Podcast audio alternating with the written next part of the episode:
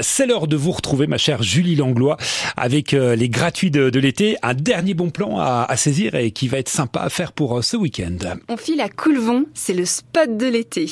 Le village est adorable. Pierre sèches, pont, château, chapelle, un peintre naturaliste qui a fait sa réputation, Jules Alexis Munier, et des sentiers pour se balader.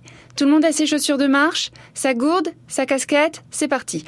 Un kilomètre à pied, ça use, ça use. Un kilomètre à pied, ça donne des idées. Et des idées, l'association Culture, Art et Patrimoine de Coulevon Cap Cool en a à revendre. Pour preuve, du land art à Coulevon pour découvrir les sentiers autrement. Du land quoi? Bah, du land art, une exposition de création inspirée par la nature. Ah. Et comme Cap Cool est super cool, elle a confié la création des œuvres à des artistes en situation de handicap, d'insertion et de formation. Quand je vous dis que un kilomètre à pied, ça use, ça use, un kilomètre à pied, ça donne de bonnes idées. Cet été, on découvre les sentiers autrement à Coulevon avec l'association Cap Cool et son exposition de land art. C'est gratuit?